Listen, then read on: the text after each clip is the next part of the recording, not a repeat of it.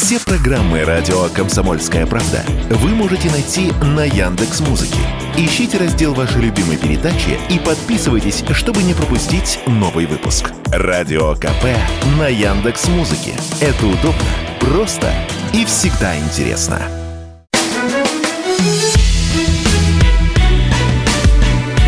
Бофт знает.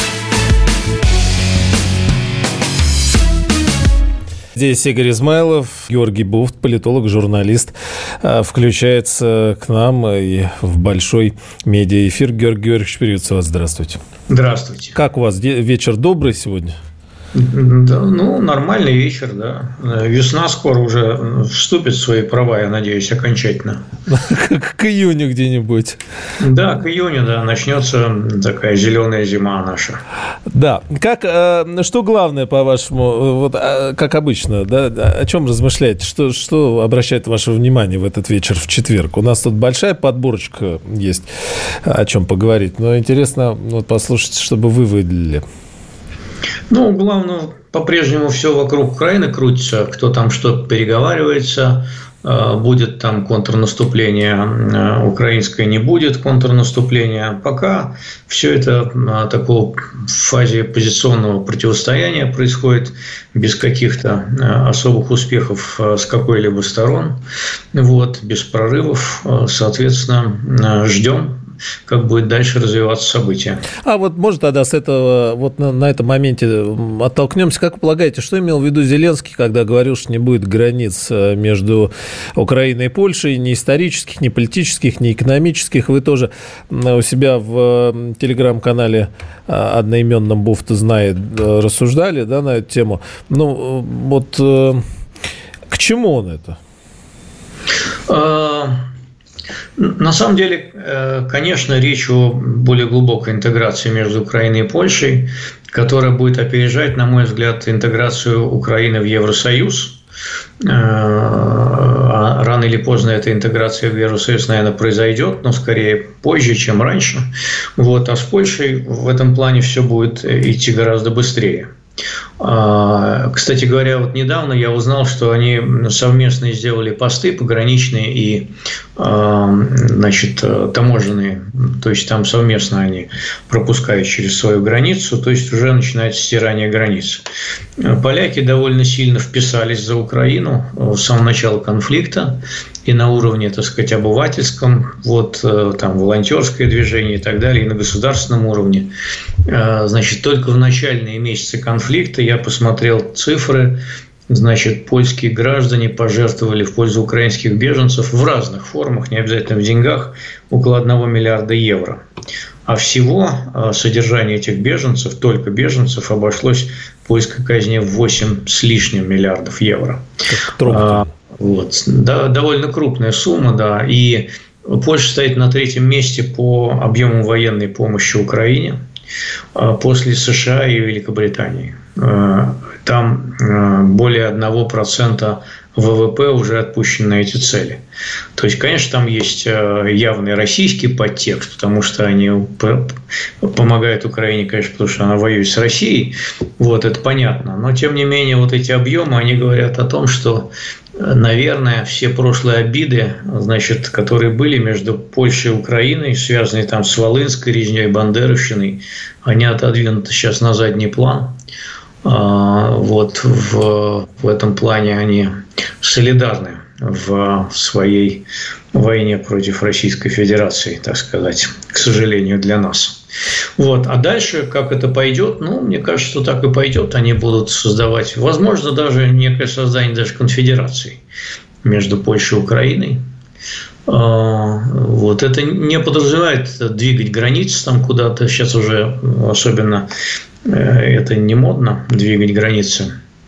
Вот, можно всего добиться там, экономическими, политическими методами, вот они этим и будут заниматься. Но Польша рисует э, большую часть, ну, не, не, не больше, не больше, серьезную часть, да, западную точно территорию Украины, как свою, э, в новостях, там, в медиа, везде. И с одной стороны. А с другой стороны, помните, были такие слухи, что вот во Львове напечатали бюллетени, еще в том году там, напечатали бюллетени, значит, которые идут референдумы, и хоп, туда, раз, и уже в Европе, уже в Евросоюзе, уже в НАТО маленький маленькая Львовщина. А, такой механизм э, вроде на поверхности, но они понимают. Нет, не я, не, я, не думаю, я не думаю, что они будут, так сказать, что-то там присоединять часть какой-то Украины. Я думаю, что у нас по этому поводу очень распространены заблуждения по поводу того, что они будут двигать границы, возвращать себе территории там, по границам 1939 года, например. Нет. Я думаю, что они целиком а, как бы инкорпорируют а, вот Украину в, а, ну или то, что от нее останется, в так сказать, какое-то вот конфедеративное образование, может быть, унию там и так далее. Была же вот там, Речь Посполитая, которая сложилась там, в результате Люблинской унии 1576 года между э, Великим княжеством Литовским и Польшей, и Польским королевством. Вот, оно просуществовало до конца XVIII века, когда э, его разделили между собой уже значит, три державы – Пруссия, Австрия и Россия вот, э, так сказать, определенные романтические мечты о том, что вот э, золотой век польской государственности может вернуться, они довольно популярны среди э, польских националистически настроенных деятелей. Э, поэтому вот э, есть же такая даже, так сказать, э, идея была в свое время создания Польши от моря до моря. Угу. Польска от, мож, от Моджа до Моджа. А вот вы говорите, знаете, что подумалось? А, как вам кажется, ну, может быть, не очень корректный вопрос, но э, вот так, в общем, если просужать, чем э, поляки от нас отличаются? Или мы от них? Да? Мы э, вот, славяне, ну, может, немножечко разные. Э, исторические, ну, соседи, э, какую-то часть жизни жили вместе, но при этом совершенно четко разные. Э, вообще интересный, конечно, вопрос. Э, у нас был поворотный момент в отношениях с Польшей, вот э, как раз связанный со смутным временем. Ну, тогда, так сказать, Россия времен Ивана Грозного соперничала с Польшей, так сказать, ну, так не всегда даже на равных, иногда проигрывая ей. Но был поворотный момент, когда, помните, тогда королевич Владислав претендовал на русский престол всерьез. А если бы, значит, этот королевич Владислав не послушался своего сумасбродного папашу, короля Сигизмунда, и принял бы православие, как ему советовали добрые люди, а, значит, то возникло бы супермощное государство по тем временам, объединяющее и Россию в тогдашних границах, и Великое княжество Литовское в тогдашних границах, которое, кстати говоря, в определенном времени было, по сути, русским государством. Ливония была русским государством. Вот. И Польшу. Представляете, это был бы, была бы суперимперия такая, ну, по тем временам, которая, но этот, значит, эм, царевич, э, королевич, он... И значит, прям близко к Западу, вот мечта практически наша. Да, это... Многостолетняя. Бы, могла бы возникнуть совершенно мощная держава под единым так сказать, царем, вот тем же Владиславом, примен православия, значит, и, и, все, и вся бы история вообще пошла вот между нами другим путем.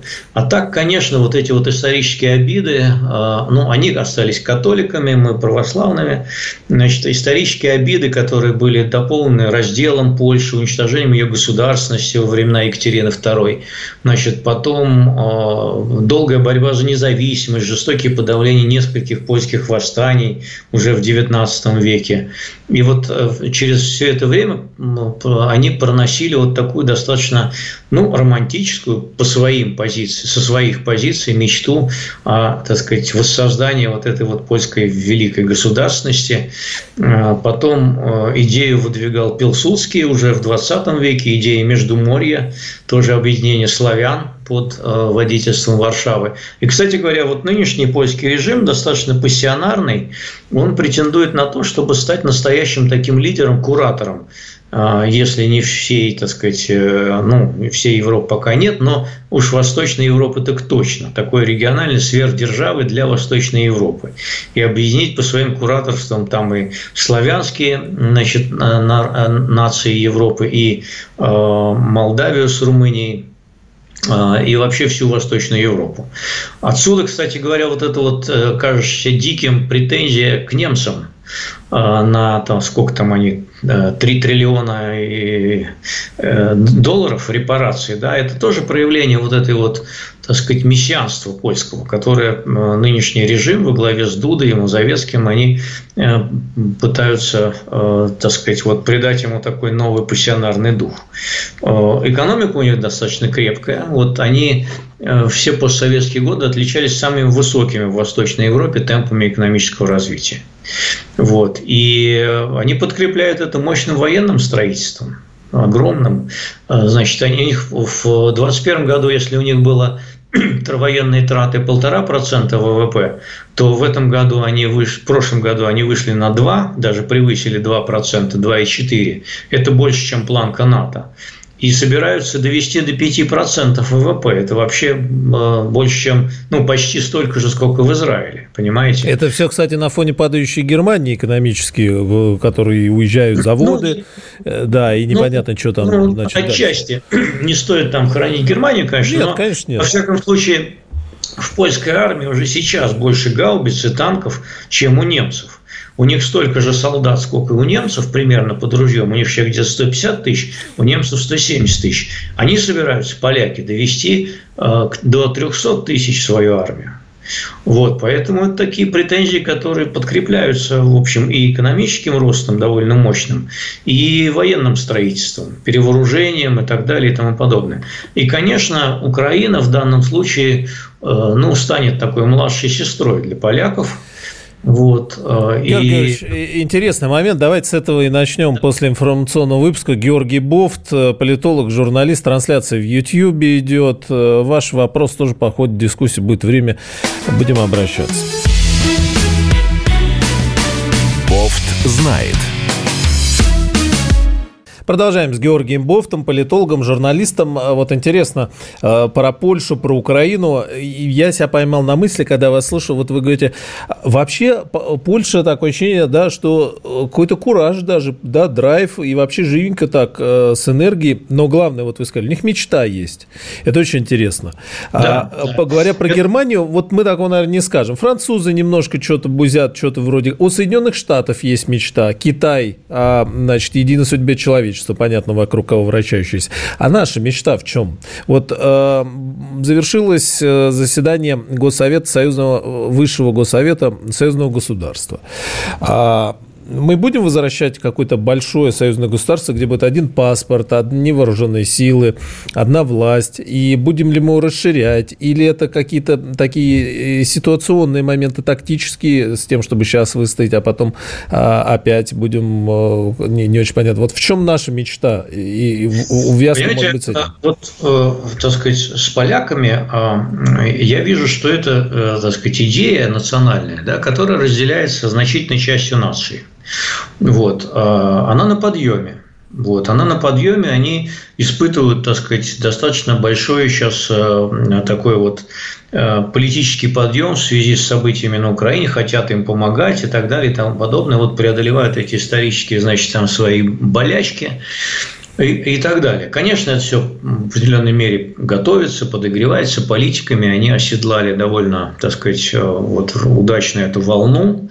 Э, э, понимаете, чтобы союз России и Беларуси стал мечтой, он должен, она должна дойти до масс.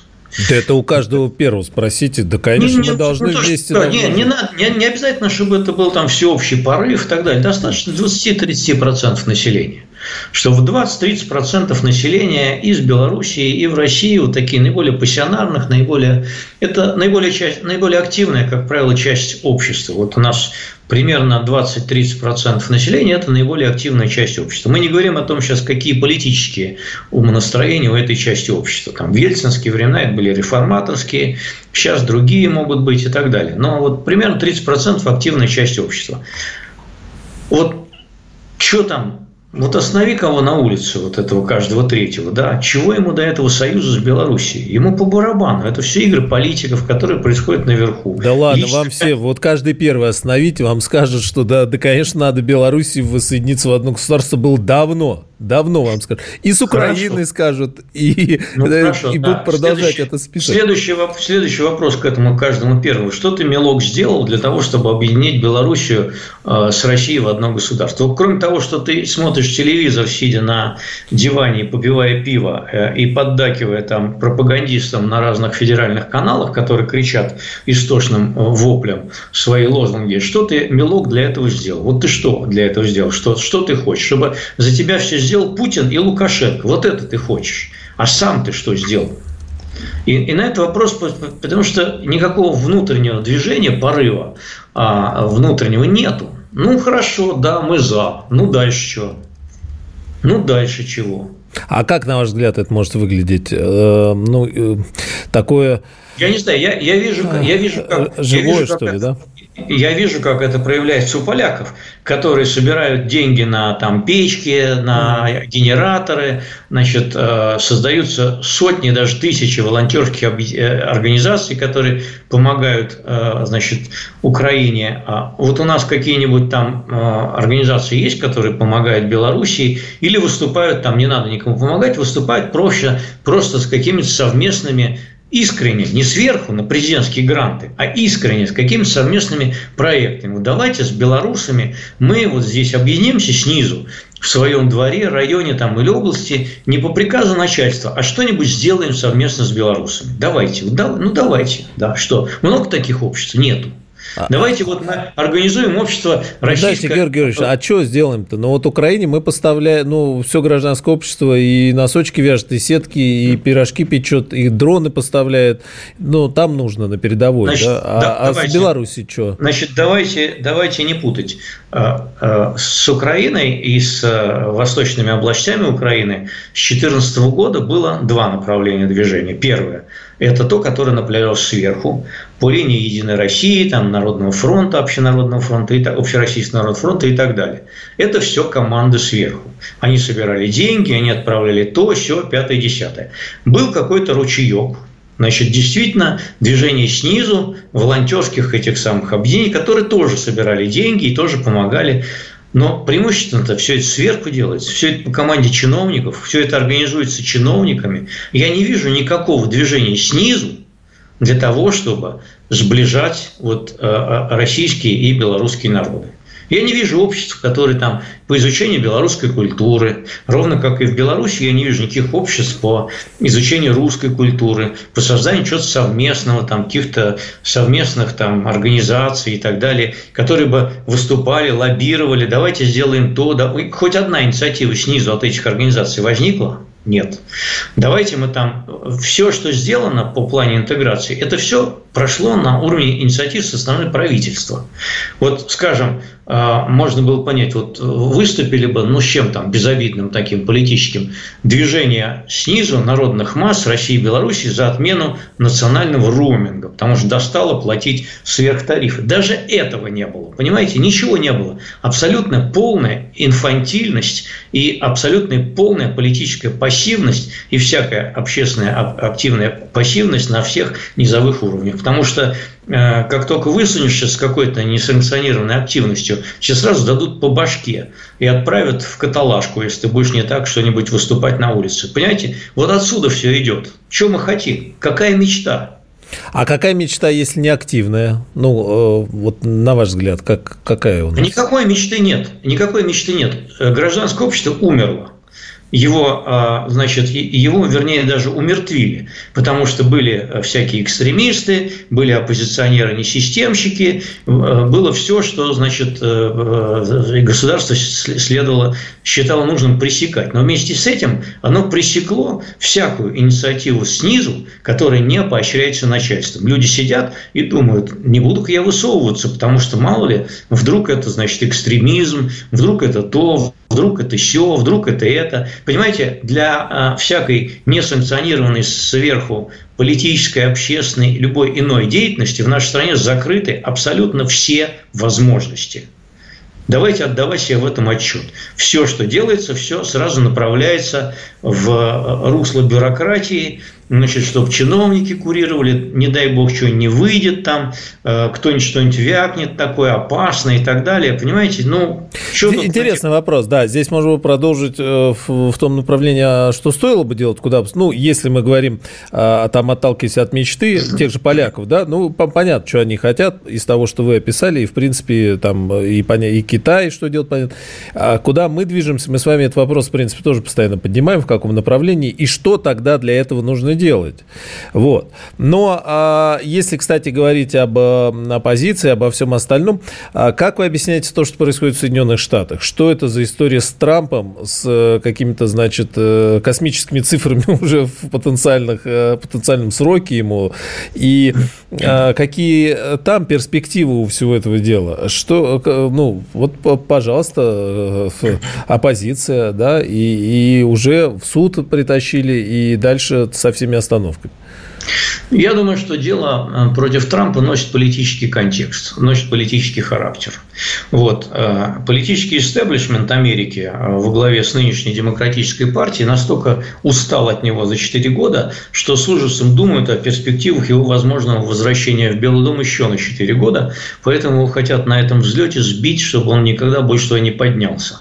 Вот. Поэтому, значит, не надо тут идеализировать по поводу того, что это беспристрастное правосудие, дело, в общем, высосано, ну не то, что высосано из пальца, там есть, конечно, свои основания, но, э, понимаете, не так, чтобы сажать человека на 136 лет, что это там ему и насчитали. 136 тут явно, тут, тут, явно, тут явно идет, понимаете, преследование по политическим мотивам. Его хотят закопать в уголовных бесконечных обвинениях, чтобы он до Белого дома не добрался, чтобы он даже не добрался до номинации от республиканской партии. Чтобы так до Белого коленя, а не до Белого До дома. Белого коленя он может добраться, а не до Белого дома. Отвадить спонсоров – значит, э, обескровить его денежные потоки, чтобы он там на адвокатах разорился, опозорить перед нацией и так далее. Он неудобный, э, значит, антисистемный, антиэстеблишментный, извиняюсь за корявое слово, политик, которого, в общем, с ним неудобно. Вот с Байденом истеблишменту комфортно, потому что он свой, а Трамп хрен знает кто. Поэтому что от него ждать, там, что он еще отчебучит, ну, непонятно. А и что, на ваш взгляд, э, ну, во-первых, насколько это все, вот интересно, вы говорите, политическая история, да, а как она увязывается с э, демократией, с э, там законностью, с честными судами, то, о чем все это говорит. А правда, суды, можешь и честно разоришься, на адвокатах устанешь ходить, а пыль глотать. Ну, все происходит изящнее, чем в некоторых авторитарных государствах, согласимся. Вот, потому что, во-первых, он пока не сидит. Да. И я не думаю даже, что он сядет на реальный срок. Во-вторых, э, значит, э, э, это ему не препятствует, не мешает баллотироваться на выборах. Вот у нас что-то забывают, что, значит, если его даже обвинят в уголовном суде, даже если его присудят к этим 136 годам и посадят за решетку, американский закон формально не запрещает ему баллотироваться хоть бы и в президенты. Георгий Георгиевич, продолжим после а, новостей. Георгий Бофт, политолог, э, журналист. Трансляция в YouTube идет. Еще много тем надеемся обсудить. Бофт знает. Радио «Комсомольская правда». Здесь Игорь Измайлов, Георгий Бофт, э, как всегда в это время. А, Георгий Георгиевич, давайте к нашим делам. Э, есть идея вернуть смертную казнь а, в связи с, со всеми событиями вообще. И, ну, в частности, в Госдуме допускают пересмотр позиции Конституционного суда э, в связи с мораторием. Позиция может быть уточнена, учитывая изменившуюся ситуацию на международной арене, сообщил депутат Госдумы Олег Морозов. Вместе с этим в СПЧ заявили об отмене моратория, а, точнее, об отмене смертной казни в ДНР. Ну, естественно, после а, присоединения, воссоединения с Россией. И хотя планировались трибуналы, и там, в общем, э, изначально говорилось о смертной казни. Вы как считаете, смертная казнь должна быть возвращена или надо сохранить мораторий? Я, во-первых, считаю, что надо подписываться на телеграм-канал, который так и называется, как данная передача, Бог знает, вот, и там узнавать ответы на такие вопросы. Теперь, касательно смертной казни, мне вспоминается довольно грубоватая поговорка про кота, которому нечего делать, и что он в таких случаях начинает делать. Вот. А также и э, вот нынешний очередной заход, который начался с э, значит, инициативы главы эсеров Миронова, о том, что надо вернуть смертную казнь. Вот. Ее подхватила теперь Морозов. Значит, в стране других проблем же нет. Вот. Поэтому э, те политические деятели, э, которые не хотят признаваться собственной политической импотенции и провале собственных политических проектов, вот, э, за бездарностью руководства и отсутствием содержательной идейной платформы, они начинают поднимать какие-то хайповые вопросы. Вот, типа, давайте вернем смертную казнь. Или давайте, значит, запретим феминизм как экстремизм. Это следующий Или вопрос был, да. Да, еще, да, или давайте еще что-нибудь такое придумаем, вот, э, и вот это вот все как кот, который начинает э, лизать свои эти самые, которые, вот, когда ему нечего делать. Вот, поэтому не надо заниматься глупостями, вот, э, значит, как верно заметил сенатор Клишес, а его-то уж нельзя заподозрить ни в каком либерализме, значит, международная обстановка никак не улучшится от того, что, о том, что, от того, что мы начнем казнить собственных граждан у себя на территории. Что касается там террористов, смертников, там и так далее, то применять к ним смертную казнь – это как бы ну, смешно, поскольку они и так смертники. А террористов у нас сажают надолго, вот, э, вплоть до пожизненного, поэтому что тут уж говорить. Значит, это абсолютно высосанная из пальца проблема, э, это исключительно хайп, вот, и попытка уйти от осознания собственной политической импотенции, и больше ничего. А чем плоха смертная казнь? Да она всем плоха. Это уже сто раз доказано. Значит, в свое время, когда казнили Чикатило, Потом, по следам его, так сказать, вот уже потом стали, когда дело дорасследовать, выяснилось, что э, ему приписали э, убийства, которых он не совершал. Бывают ошибки в следствии, вот. Э, бывают ошибки у судов. Основной, основной, основной аргумент против смертной казни – то, что бывают ошибки, а человека уже казнили. А второй аргумент заключается в том, что не человеку решать судьбу другого человека, а это в руках Бога все находится, его вопросы жизни и смерти. А, вот. А, это два, собственно, основных аргумента. Мне кажется, против э, ни одного из них возразить, собственно, нечего. А вот эти люди, они пытаются их перевесить какими-то глупыми своими инициативами. А когда пауза выдерживает. Ну, и не хотел здесь Соединенные Штаты приводить, и не потому, что Соединенные Штаты светоч какой-то там чего-то, а, но, тем не менее, э, они не спешат э, отменять смертную казнь. Же, как вам кажется, почему? Даже, даже когда выдерживают паузу много лет, э, были случаи в тех же Соединенных Штатах, когда потом прибегали к новым, к новейшим средствам значит, анализа, там, анализ ДНК и так далее. Были случаи, когда выяснилось, что казнили невинного человека. Хорошо. Что касается истории, упомянутой вами вскользь э, с феминизмом и экстремизмом, не хотелось бы обсуждать это, ну и понятно то, о чем вы сказали. Но... Ну да, два, два мужика будут обсуждать феминизм. Мне кажется, это женский вопрос, пусть они его обсуждают. А я-то как раз, да, судя, э, хотел не инициативу депутата обсудить, а признание экстремистской идеологии. Ну хорошо, ладно.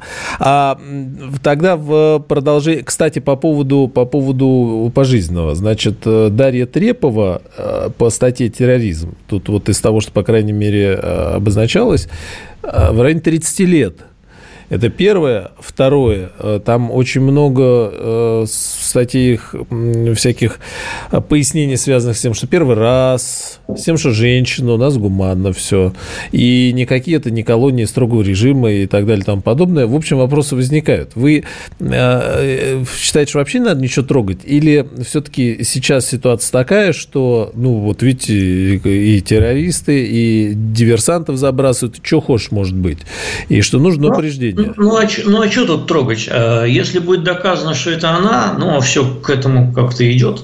В общем, там в темную ее использовали, не в темную использовали, она, как бы ее руками был убит человек. Вот, хорошо, что только один, а не э, там несколько, как да, могло да, показаться. Да. Да. Вот, поэтому оно понесет наказание, я думаю, достаточно суровое. А, вот. А, э, глядя на ее личность, так бы сказать, ну вот до этого момента, да, до того, как она это сделала, то ли по глупости, то ли по инфантилизму, то ли действительно злонамеренно – вот, глядя на ее личность, не скажешь, что это какой-то закоренелый такой вот э, бандюган. Да? Это абсолютно, мне кажется, типичный представитель такой хипсовской молодежи, который бесцельно слоняется по жизни не один год. То там поучится, то там поработает. Себя они не видят ни в чем. Ищут, ищут, ищут все там на родительские деньги, сдавая квартиры, там еще что-то, работать в каких-то бессмысленных конторах, занимаясь то веганством, то еще какой-нибудь хренью.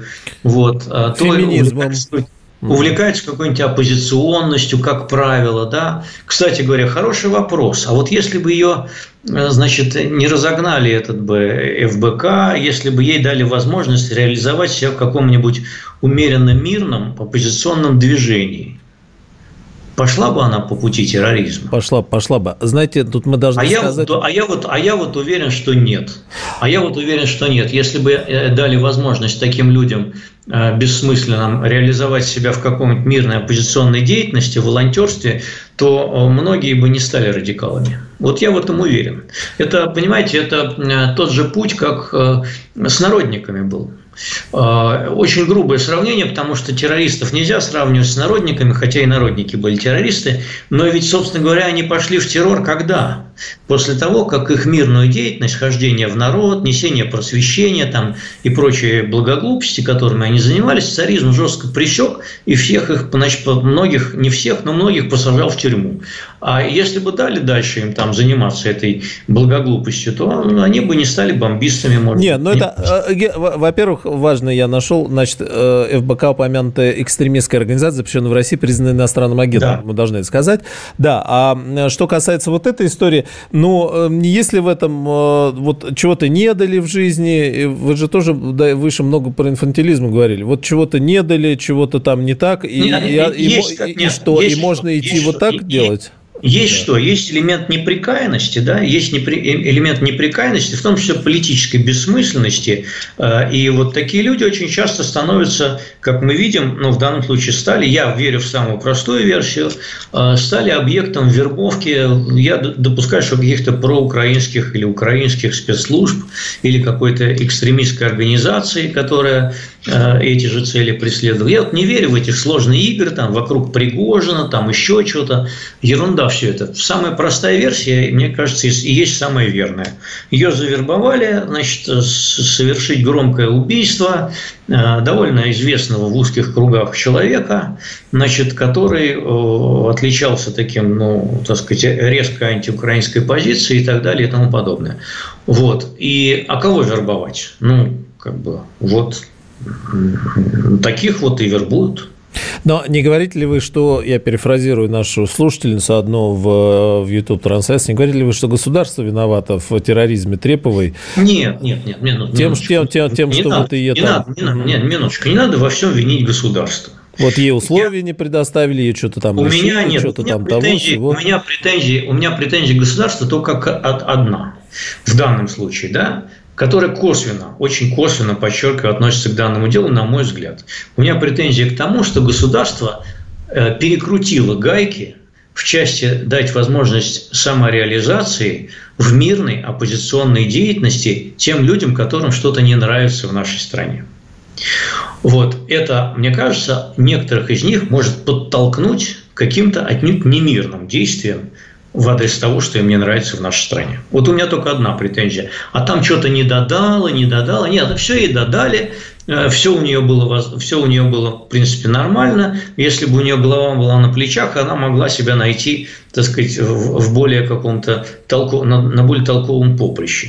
Вот, вот, но претензия, собственно говоря, такая, вот и все. Мне кажется, сложно согласиться в том, что, ну, если тебе что-то не нравится в государстве, э, ну, в нынешней ситуации в особенности, ты или делаешь что-то, что ты можешь, чтобы было лучше, но если ты встаешь на путь, э, вот на тот, который она встала, против государства, то очень ну, странно говорить о том, что она до этого, будучи оппозиционером, э, значит, ну, государство любило свою страну или что-то. Никогда человек против своей страны, как, какой, как, каким бы ни было государство, каким бы ни был политический строй, кто бы ни был власти, ты никогда не пойдешь э, против своей страны в террор. Минуточку, мину, да. минуточку, минуточку, минуточку. Давайте вспомним начало 20 века. А, Георгий Георгиевич, да, против, да, давайте вот против, с этого, с этого сразу начнем после, после, после э, короткого, э, ну, через несколько мгновений, сразу же, да? Георгий Бофт э, сейчас здесь э, с нами все как обычно.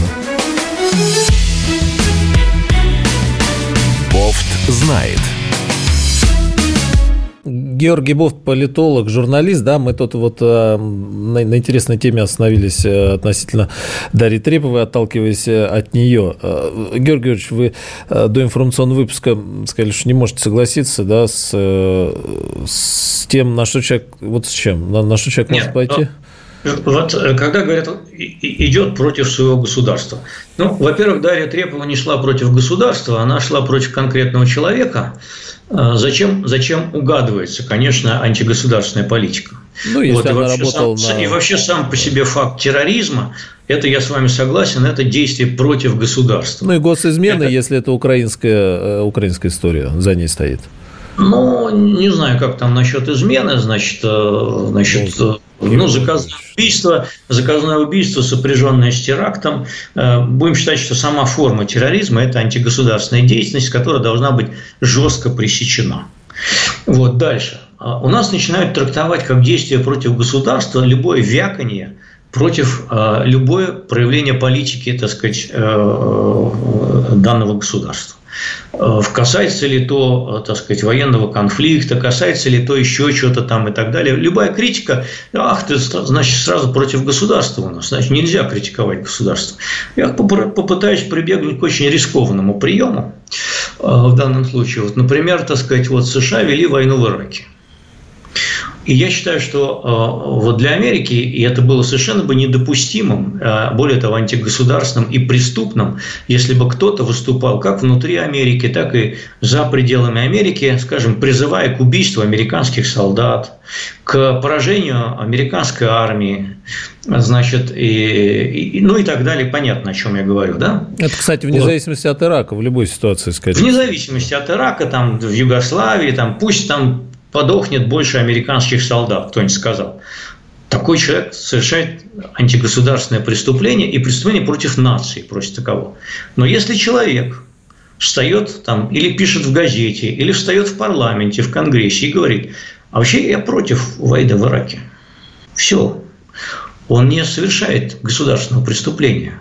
Он считает, что государство должно действовать иными методами. И это не является государственным преступлением. На этом я поставлю точку.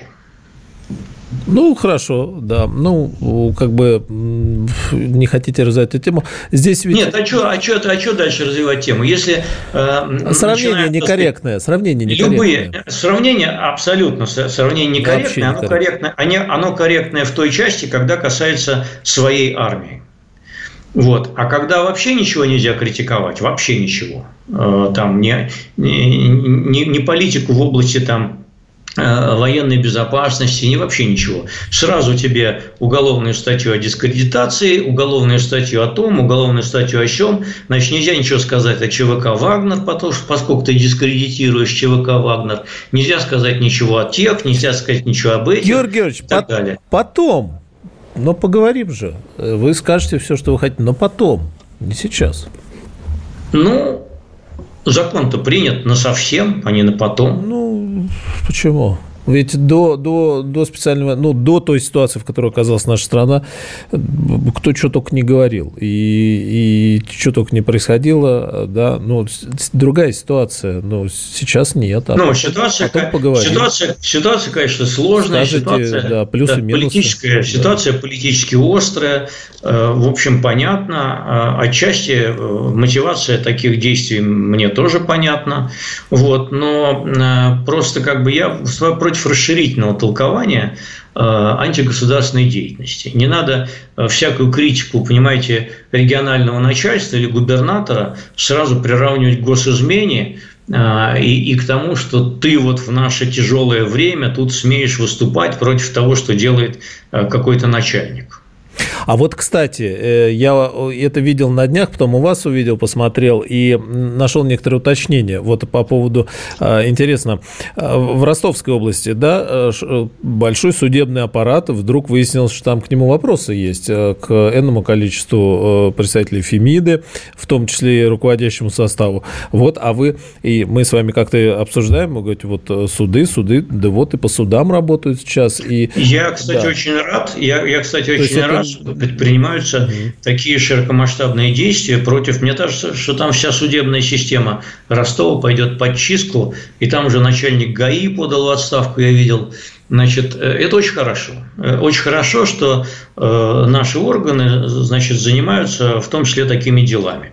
Вот сейчас в такое время, действительно, да, не время для коррупции совсем. Вот, поэтому чем чище будут ряды, тем как бы будет лучше. Я всячески приветствую подобные действия против э, представителей как судейских, так и чиновничьих структур. Ну вот, то есть мероприятие это э, и, да. нельзя сказать, что одобряю, одобряю и поддерживаю. А вот а, отталкиваясь, кстати, от э, мы с вами на этой треповой застряли, а я что вспомнил еще до начала.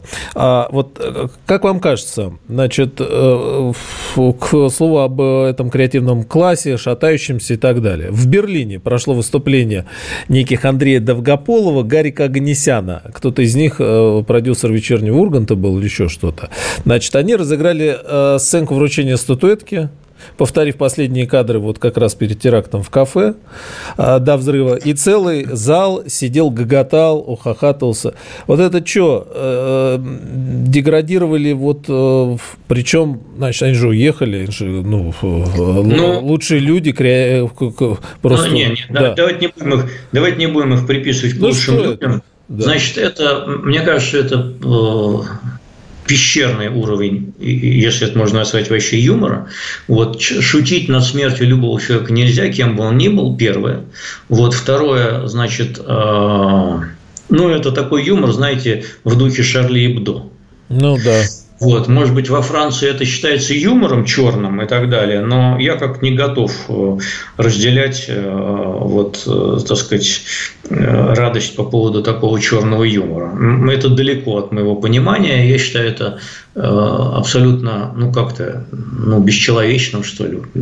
Это деградация конкретных персонажей или поколение выросло вот в, в каких-то, кстати, э, в каком-то смысле близких вам, наверное, условиям э, вот этих либеральных, свободных, рыночных, западных и, и чего, ничего святого? Или это вот, ну, вы знаете, не надо вы знаете, распространять? Вы знаете, те, которых, те, которых называют охранителями, которые выросли в совсем другом соусе, да, они позволяют себе не менее вульгарные и паскудные шутки. Вы посмотрите, что говорит там один ведущий, очень известный, а, вот как он ведет эфир, а, как он там утренний эфир ведет, вечерний эфир ведет. Вы послушайте просто, что он говорит, как он оскорбляет людей и так далее. Понимаете, это ровно э, на это почему-то никто не обращает внимания. Если бы такие себе э, высказывания позволял кто-то из, прости господи, либералов, они бы давно уже сидели все.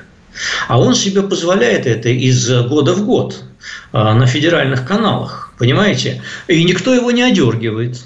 И вот эта вот культура, с позволения сказать, в тройных кавычках, она воспитывает в том числе таких уродов, которые начинают уже из другого фланга шутить по поводу убийства, а, значит, террористического другого человека. Но они видят, что это можно. Понимаете? Они видят, что раз это можно по отношению к либералам, так называемым, а почему это нельзя по отношению к военкорам, думают они своим куцым умом. И все. Да, печальная история. У нас мало времени остается, но э, годовщина ухода от нас Владимира Жириновского. Тут, в общем, отталкиваясь от предыдущей темы, конечно, смеяться и тут веселиться не на чем, но Владимир Вольфович запомнился задором.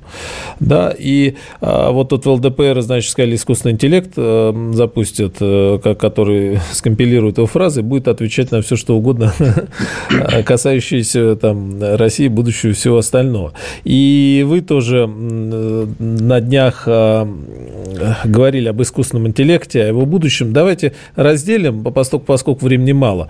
А не хватает ли вам Жириновского? И а, эта ниша была, если не брать, а, не, не брать самого Владимира Вольфовича, а его вот а, как бы, ну, в каком-то смысле такую должность, которую он занимал, может быть, невидимую. Это, это нужная была ниша должность, ее кто-то занял или никто не займет. Во многом же, не только в задоре, но и в пробрасывании да, каких-то инициатив и всего такого прочего.